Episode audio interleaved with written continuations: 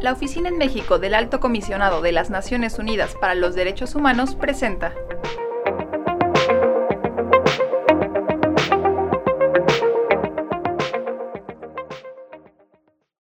Hola, bienvenidos, bienvenidas a una nueva edición del podcast de la ONUDH en México. Soy Jimena Suárez, oficial de Derechos Humanos.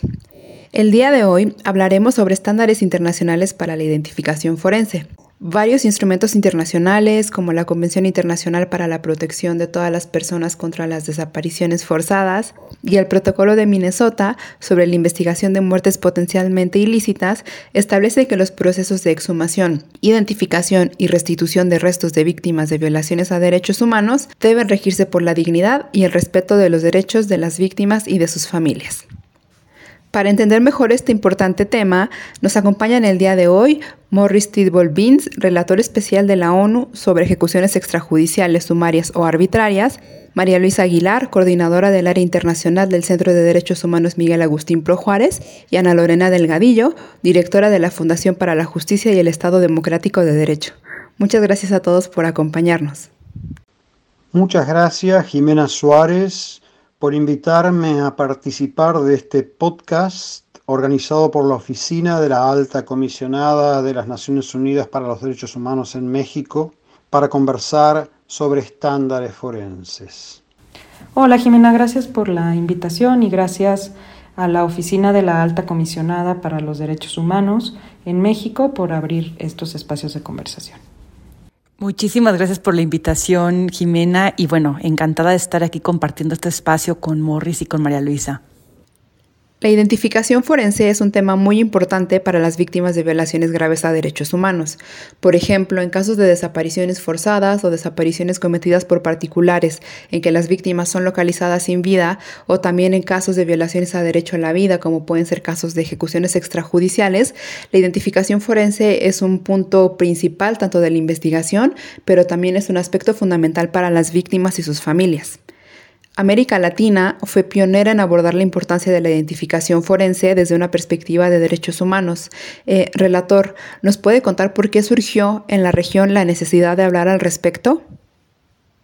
Es un placer hacerlo. América Latina ha sido pionera en el desarrollo de estándares internacionales sobre prácticas forense. ¿Por qué? Especialmente en el Cono Sur, tras las dictaduras que afectaron a la región, los familiares en particular buscaron formas y maneras ciertas para encontrar a sus seres queridos desaparecidos, vivos o muertos, y también para brindar certeza para las familias y a la justicia sobre lo sucedido y sobre la identidad de las víctimas. Es así que y cómo se desarrollaron los primeros estándares de práctica forense para la recuperación e identificación de personas fallecidas, incluyendo técnicas de exhumación forense, de análisis de restos, incluso de restos esqueletarios o esqueléticos, pero también la identificación de niños y niñas desaparecidos por dichas dictaduras a fin de brindar certeza a sus familiares, generalmente abuelas y abuelos, sobre la identidad de los nietos y nietas que buscaban y poder reintegrarlos así a sus familias biológicas. Muchas gracias, relator. Es muy importante conocer el origen de esta discusión en la región. Eh, ¿Nos podría decir ahora, tomando en cuenta esto, por qué la identificación forense es relevante para el derecho internacional de los derechos humanos? Creo que es importante aclarar primero que la identificación humana es un componente de la investigación forense de derechos humanos y o con fines humanitarios, que tiene además otros objetivos como es el determinar la causa y manera de muerte, por ejemplo, de las personas víctimas de ejecuciones extrajudiciales, sumarias arbitrarias, o desaparición forzada, pero también determinar las circunstancias y la cronología de los hechos, a fin de determinar fehacientemente lo ocurrido, como también determinar sus consecuencias y ayudar con ello a establecer las responsabilidades, hacer justicia y garantizar reparaciones para las víctimas. Hoy hablamos de identificación forense, de personas vivas y muchas veces fallecidas, pero las ciencias forenses aplicadas a las investigaciones de derechos humanos y humanitarias sirven también, son esenciales y hoy en día se consideran fundamentales para establecer, por ejemplo, si una persona ha sufrido tortura, y otros tratos crueles, inhumanos o degradantes, para, por ejemplo, documentar fehacientemente un caso de feminicidio o femicidio y establecer las responsabilidades pertinentes, etcétera, etcétera. El tema de la identificación forense obviamente tiene un lugar central en el rol que las ciencias forenses juegan y su contribución a establecer la verdad, justicia y reparación para las víctimas. Ana Lorena, tú como defensora de derechos humanos, pero también desde la Fundación para la Justicia y el Estado Democrático de Derecho, has insistido en la importancia de que la capacidad forense en el país esté alineada a estándares internacionales de derechos humanos. Eh, ¿Cuál es la situación forense a la que se enfrentan ustedes en su trabajo diario como defensoras de derechos de las personas migrantes y de víctimas de feminicidio en México. Gracias, Jimena. Pues mira, aproximadamente yo creo que desde el año 2005, el equipo argentino de antropología forense, donde yo trabajaba anteriormente, comenzó a identificar varias problemáticas alrededor de la identificación de restos, en ese entonces en el proyecto que se estaba trabajando sobre casos de feminicidios en Ciudad Juárez y Chihuahua. Esto quedó recogido en la sentencia de campo algodonero contra México. Y algunas de las cosas más importantes que se encontraron fue, eh, en principio, ausencia de información y bases de datos de cuerpos sin identificar, pero también de información sobre personas desaparecidas. Eh, entregas de cuerpos sin tener una base científica para llevar a cabo las identificaciones, problemas en la cadena de custodia de los cuerpos y de la evidencia asociada a los cuerpos también, problemas con registros alrededor de la identificación y del entierro de los restos. Y bueno, una cosa que siempre fue muy dolorosa era el tema del maltrato a familiares que tenían una persona desaparecida y que tenían la sospecha de que estuvieran entre restos y alrededor de las notificaciones que llevan a cabo anteriormente las eh, autoridades. Posteriormente, bueno, junto con el equipo argentino, pero también con la Fundación para la Justicia y el Estado Democrático de Derecho, donde yo participo, pudimos documentar algunas de las principales problemáticas alrededor de la identificación de restos eh, en casos de graves violaciones cometidas contra población migrante. Por ejemplo, en el caso de la masacre de 72 migrantes de San Fernando, Tamaulipas, en el caso de fosas clandestinas de San Fernando, Tamaulipas y en el caso de la masacre de Cadereyta. Ahí, bueno, lo que vimos con, con, mucha tristeza, honestamente, fue que varios de los errores que habían sido ya señalados a México en la sentencia de campo algodonero se seguían repitiendo. Por ejemplo, bueno, el tema de entregar cuerpos sin que haya eh, una evidencia científica que soporte la identificación, eh, errores en la entrega de restos de casos de migrantes, sin, sin que también hubiera, por ejemplo, protocolos para cadenas de la custodia de los restos o de la evidencia asociada, restos enviados a fosa cuando por el Estado, a fosas comunes por el Estado, cuando estos podrían haber sido identificados porque el Estado tenía información de las familias para identificarlos. Y bueno, la exclusión de las familias de migrantes del proceso de identificación. Y también creo que otro de los problemas eh, que siguen existiendo actualmente es que no hay eh, digamos, un dictamen integrado de todas las ciencias que intervienen en la identificación, que expliquen las familias claramente todo el proceso del mismo, ¿no? En los casos de masacres de migrantes, pues también pudimos documentar eh, cremación de restos, siendo que esto está prohibido no solo porque el cuerpo es evidencia, sino porque esto también viola el derecho de las familias a mirar los restos, el derecho al respeto a sus costumbres, a sus tradiciones y a su religión.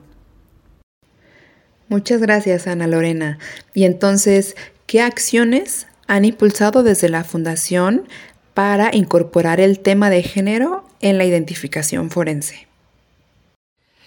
Pues mira, Jimena, como directora de la Fundación para la Justicia, tuve el gusto de participar en la elaboración del modelo del protocolo latinoamericano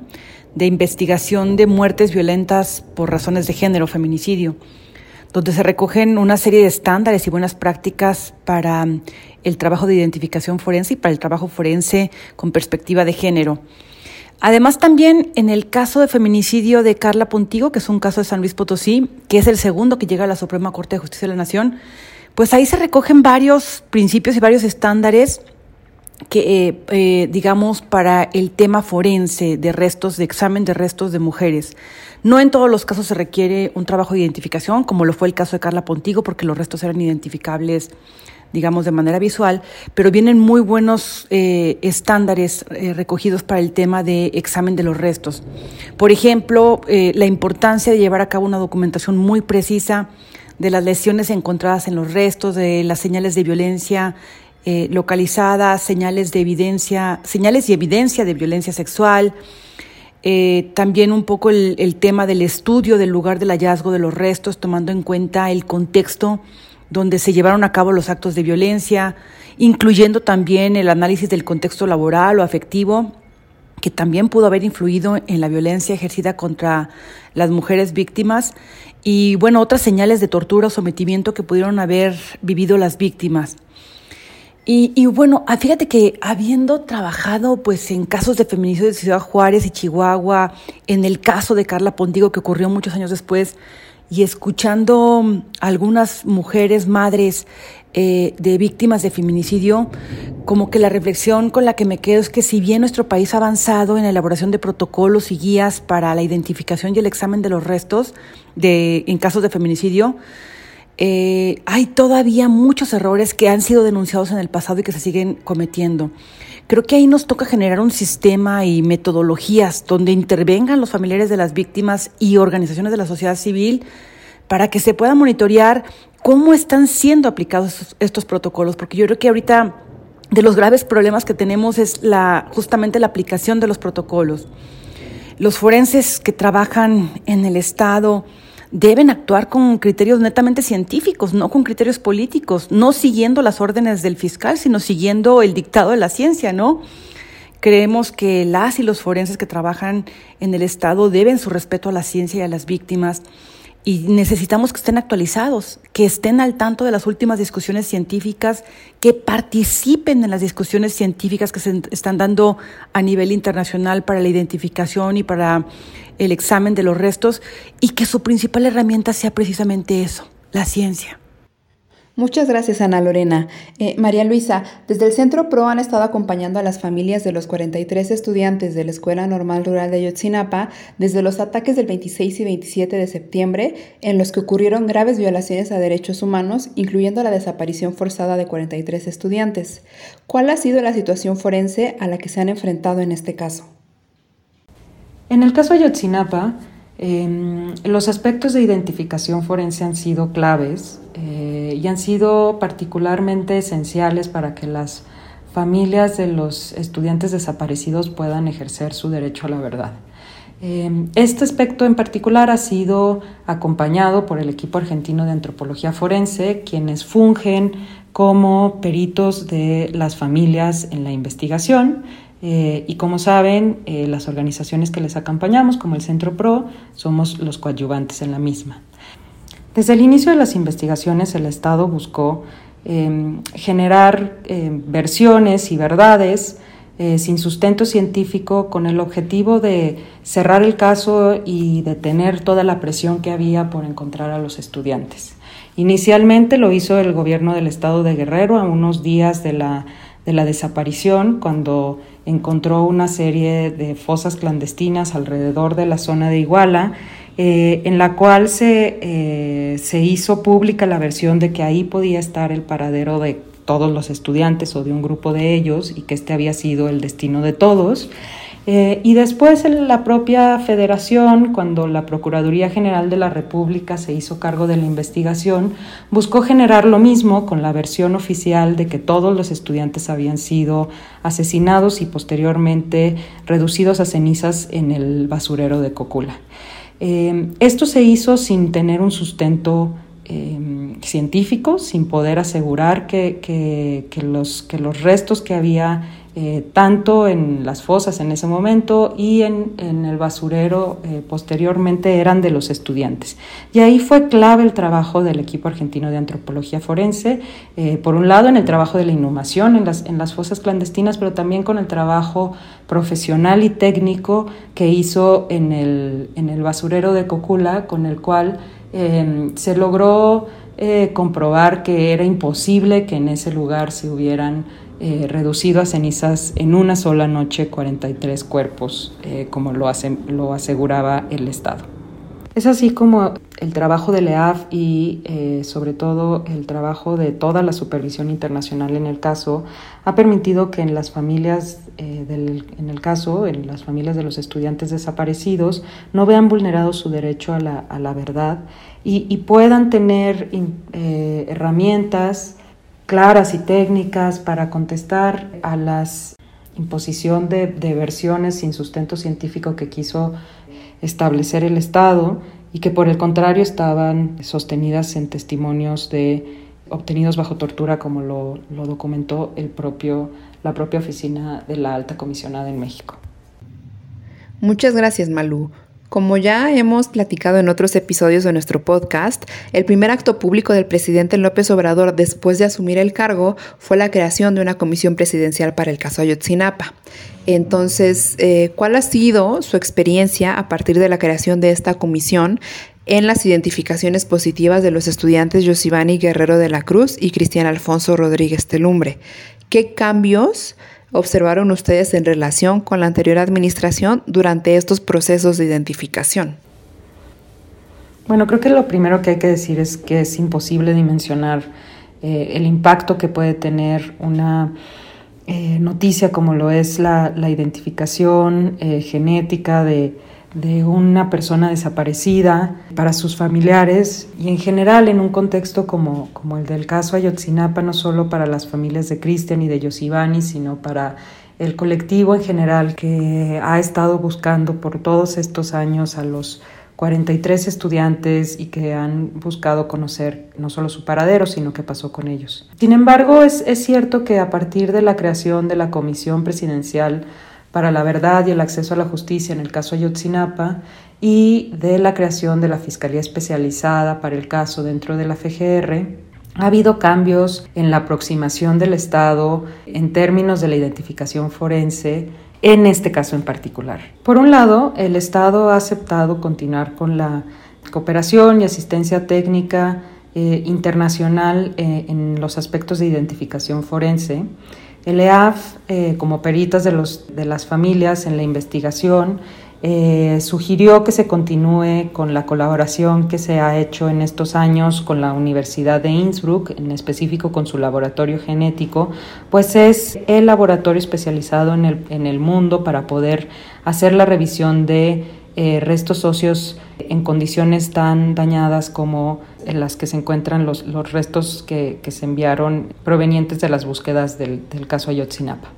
Por otro lado, en estos dos casos hubo un cambio en el actuar del Estado frente a las familias, priorizando los derechos de las víctimas. En cuanto a las notificaciones, estas se hicieron de la manera más digna posible, si bien siempre dolorosa, buscando priorizar que las familias nucleares de Cristian y de Yosivani fueran las primeras personas que tuvieran la información de la identificación, acompañadas siempre de sus representantes, de las peritas en su caso, de expertas y expertos internacionales y en voz de la propia representación estatal se dio la información eh, que después sería compartida al grupo amplio de, las familias de los estudiantes desaparecidos quienes han estado buscando la verdad en su conjunto desde hace siete años. Solo después de que estas dos notificaciones fueron hechas es que se dio, se dio a conocer la información públicamente.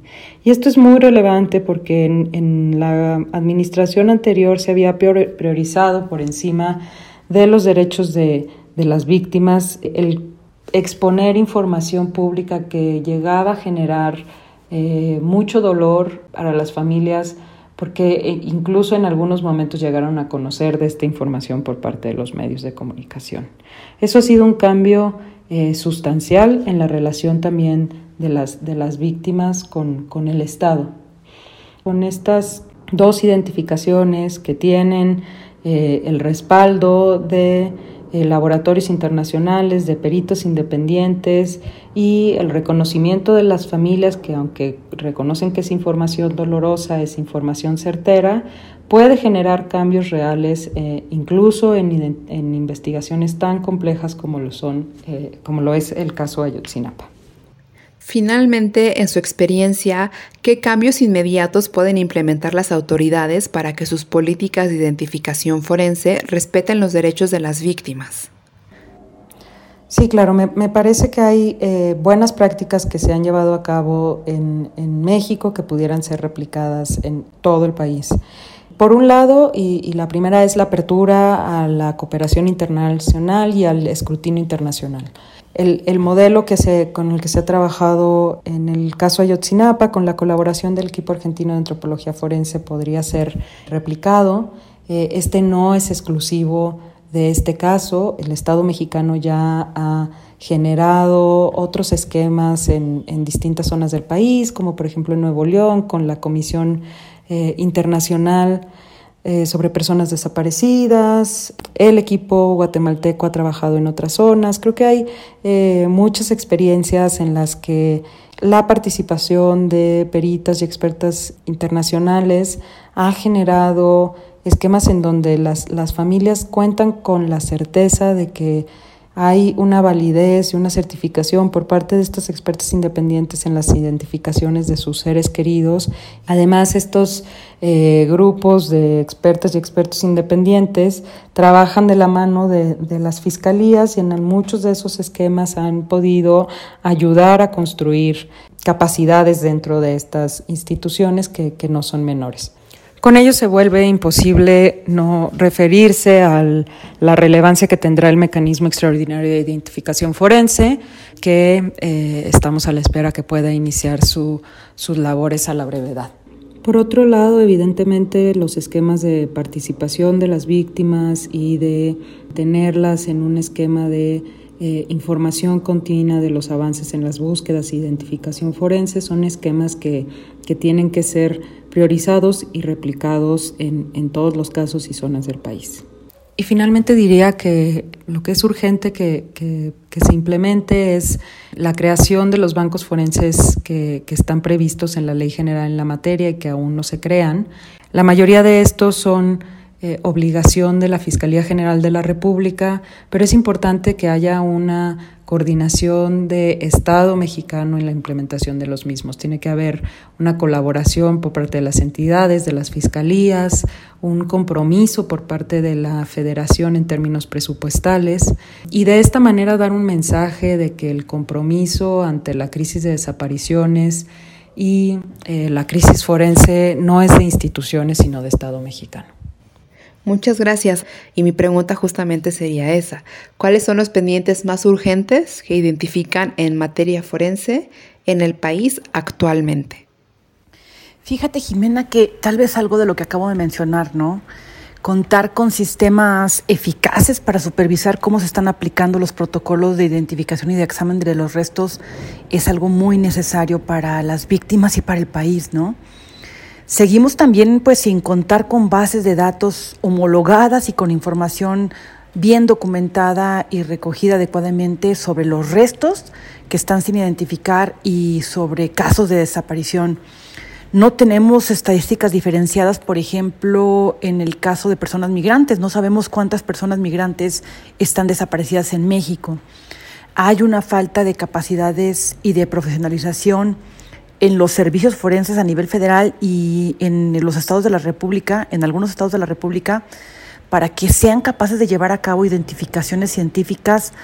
y para llevar a cabo también, eh, por ejemplo, un examen de los restos adecuados. Pensemos en contextos mucho más rurales o más alejados, no sé, en Chiapas, en Oaxaca, donde no se cuenta ni con lo básico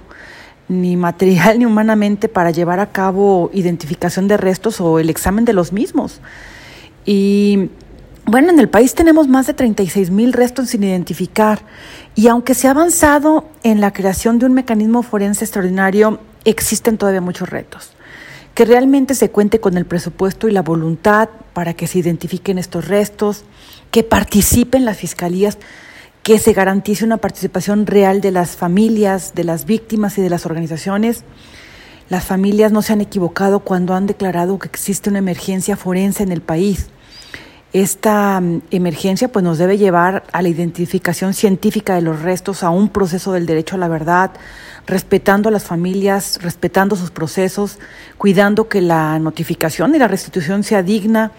y cuidando también la adecuada documentación, por ejemplo, del tema de causa y modo de muerte, porque si no, pues hay un riesgo también en términos de justicia y de verdad. Finalmente, relator, ¿qué recomendaciones o sugerencias se pueden hacer a los estados que quieran mejorar sus políticas de identificación forense? ¿Por dónde pueden empezar? Quizás la más importante es que los estados concernidos incorporen las normas del protocolo de Minnesota, por ejemplo, a su ordenamiento jurídico interno. Para ir a los aspectos más, más concretos de estas políticas, las mismas deben propiciar la capacitación y la actualización continua de los profesionales forenses en particular, pero de administración de justicia en general, sobre el uso y la implementación de estos, de estos estándares, eh, hacer efectivos y, que se cumplan las normas éticas y de derechos humanos que los contienen, eh, además establecer mecanismos que eh, garanticen la estandarización y el control de calidad de los procedimientos forenses, debe fomentarse, eh, apoyarse y asegurarse además una continua comunicación entre las entidades forenses y eh, las víctimas, en particular los familiares de personas desaparecidas y, o ejecutadas, asegurarse que a lo largo de todo este proceso de búsqueda, de recuperación e identificación de personas desaparecidas y fallecidas, haya un, respeto absoluto, primero hacia las víctimas, pero también a las condiciones en las que se efectúan estos trabajos, eh, incluyendo por supuesto la seguridad de los operadores, la preservación, eh, la conservación y la garantía de cuidado de no solamente los restos, sino también de la información correspondiente. volviendo a la primera pregunta, eh, Jimena, con respecto al surgimiento de las buenas prácticas forenses y de los estándares en nuestra región, eh, quiero resaltar una vez más el rol pionero que tuvieron eh, los familiares de personas desaparecidas en particular, en especial en el Cono Sur, las abuelas de Plaza de Mayo, fueron las que idearon el desarrollo de nuevas técnicas forenses, incluyendo de la genética forense, antes incluso del advenimiento del ADN y el uso de la antropología y de la arqueología forense, que no había, no habían antecedentes de su uso en la región. Ellas fueron las que lo idearon. Todo este proceso de estandarización y de buenas prácticas debe llevarse adelante de la mano y en compañía de los familiares y de las víctimas. Y ese diálogo constructivo, necesario, esencial entre el actor y operador judicial, el operador y la operadora forense y las familias es algo que resta realmente potenciar en muchos eh, lugares de, la región y que sin embargo es posible, como lo han demostrado en el Cono Sur, por ejemplo, las abuelas de Plaza de Mayo con muy buenos resultados han logrado a través de estas técnicas, metodologías y estándares la identificación y recuperación de decenas y decenas de sus nietos otrora desaparecidos y han contribuido al hallazgo, recuperación e identificación de miles de restos de cuerpos de personas desaparecidas. Muchas gracias. Muchas gracias al relator Tidball Beans, a Ana Lorena Delgadillo y a María Luisa Aguilar por participar el día de hoy en este podcast en el marco del Día Internacional de las Víctimas de Desaparición Forzada. Y muchas gracias a quienes nos acompañaron el día de hoy con estas importantes reflexiones. Gracias a la audiencia que nos sigue. No se pierdan todos los podcasts de la ONU-DH en México a través de Anchor FM y Spotify. Gracias y hasta la próxima.